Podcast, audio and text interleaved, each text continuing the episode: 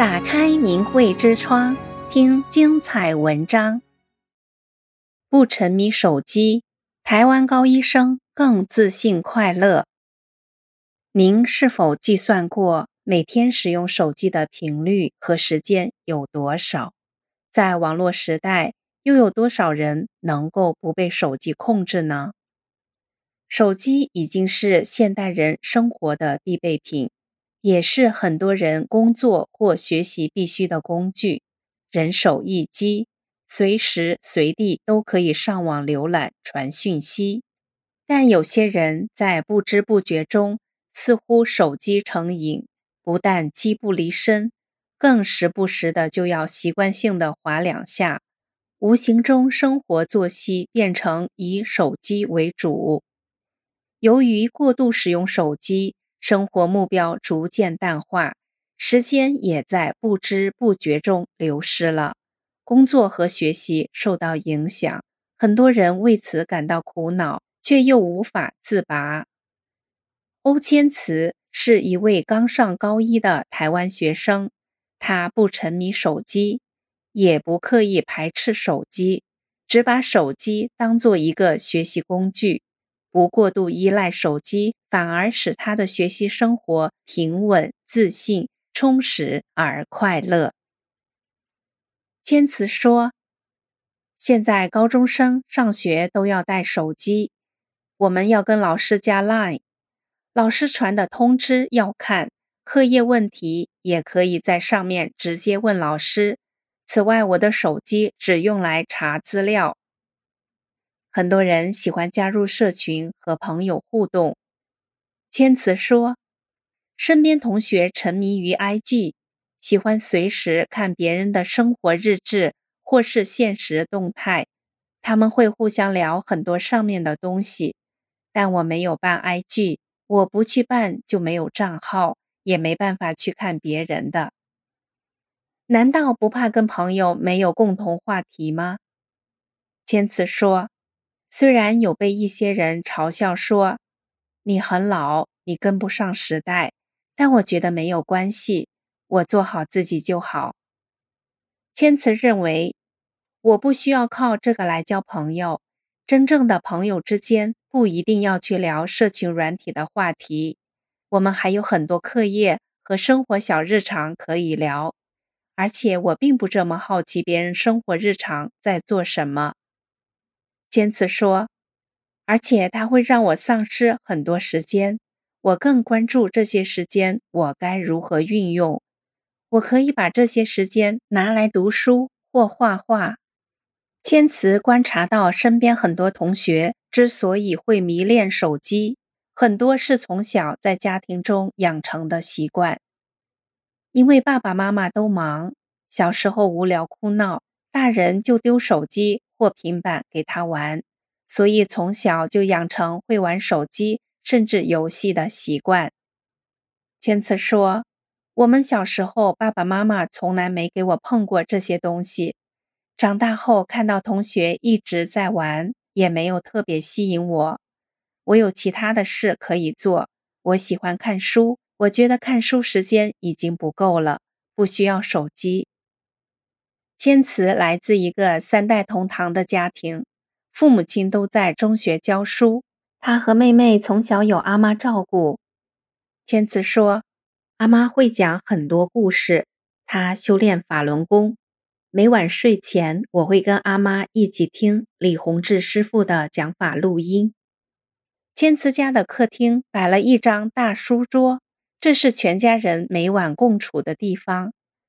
千慈的妈妈说，从他们幼稚园开始就这样，功课上有任何问题，这个字怎么写，那个字不会念，都可以直接问。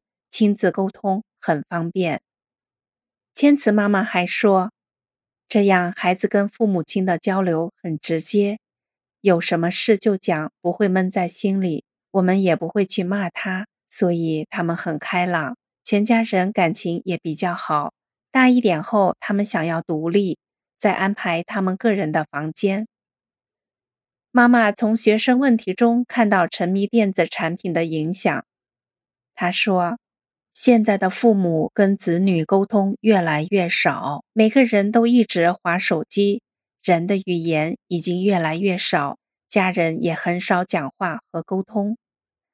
妈妈还发现，有些家庭小孩常常一个人在家，只有手机陪着，很多游戏一玩马上就被牵着走。有些导师会帮忙管教，但是影响很有限。不论怎样。家庭功能永远要摆在第一位。妈妈表示，他们从小教孩子正确使用手机的观念，而且自己也以身作则，不玩手机。加上全家都修炼法轮功，从学法中知道要克制不当的物质欲望，所以尽量约束自己。妈妈说：“我觉得《转法轮》书中讲的法理很深。”但文字很浅显易懂，无论任何年龄都可以从中获得启发。加上明慧网上有很多修炼人的心得交流，我会选一些留给孩子看，还相互讨论。千慈也提到，明慧网上的修炼故事，我觉得很好听，而且很神奇。有一篇我到地狱走一遭的亲身经历，我印象非常深刻。里面讲到很多作恶的人的下场，我觉得有警惕的作用，让人知道现实中不能做不好的事。刚上高一的千慈对自己的会考成绩很满意。他说，会考前两个月压力大，大人提醒要学法，我利用睡觉前学法半个小时，考试时比较不紧张，结果成绩比模拟考试还要好。尤其国文成绩是 A 两个加，我觉得是学法对我的帮助。千慈觉得每天学法，不但面对课业压力能保持平稳心态，法轮大法的真善忍法理也帮助千慈走过一个很大的人际难关。国中时期，千慈有一位无话不谈的好朋友，有一天却突然翻脸。背后说他坏话，影响到全班都孤立他。千慈形容刚开始既难过，压力又大，但很奇妙的是，当时脑海中却突然涌现《转法轮》中的话。举个例子，有这么个人，一上班听到两个人说他坏话，说得很难听，气就不打一处来。可是我们讲了，作为一个练功人。就得做到打不还手，骂不还口，用高标准要求自己。千慈还记得法理中讲过，任何事情都有因缘关系，因此决定坦然面对。他说：“对我这样，可能是上辈子我欠他的，我就想没关系，我这辈子把它还掉。”他还说，透过学法，还有父母的开导。我知道修炼人要按照真善忍标准来做，于是慢慢调整自己，然后放下情绪，不执着别人如何对我，别人的想法我没办法改变，但我把自己调整到很好的状态。后来千慈还学会当下转念，他说：“他们攻击我的时候。”我心里就默念法轮大法好，真善人好，让自己不要太紧张，然后一下就过了。反正快乐的事情会过，难过的事情也很快就会过。让自己转念，转个想法，很快就过了。千慈还婉言拒绝了妈妈想要帮她转班的建议，决心把美术班念完。她说。我想，这可能是给我的一个考验或挑战，所以我不要转班，我一定要经历过，我才会知道社会的现实到底是怎么样。我要克服它。其实那段时间对全家人都是考验。妈妈说，如果不是修炼真善忍，可能自己也会落入找对方理论的恶性循环，那样没有意义。经过这个事情，让孩子知道，面对复杂的人际关系，不要有太多情绪，先反省自己，平心静气，用真善忍来面对，一切都会化解，而且任何考验都是日后成长的养分。这段经历也让千慈充分感受到修炼法轮功的神奇。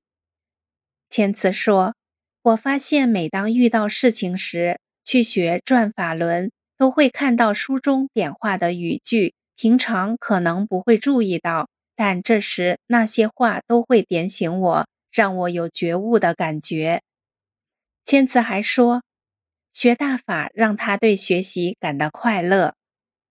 我小时候就对《转法轮》书中讲的分子、原子、夸克，还有能量场很好奇。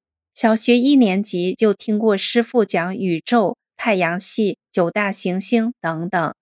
现在高一学到这些东西，恍然大悟，也让我对地球科学充满兴趣。妈妈认为，千慈能不受手机诱惑，生活和课业有目标，稳定的学习。同时，面对同学不友善的行为，也能坦然面对，不计较。我觉得是真善忍的力量。法轮大法给我们全家很多帮助和启发。订阅明慧之窗，为心灵充实光明与智慧。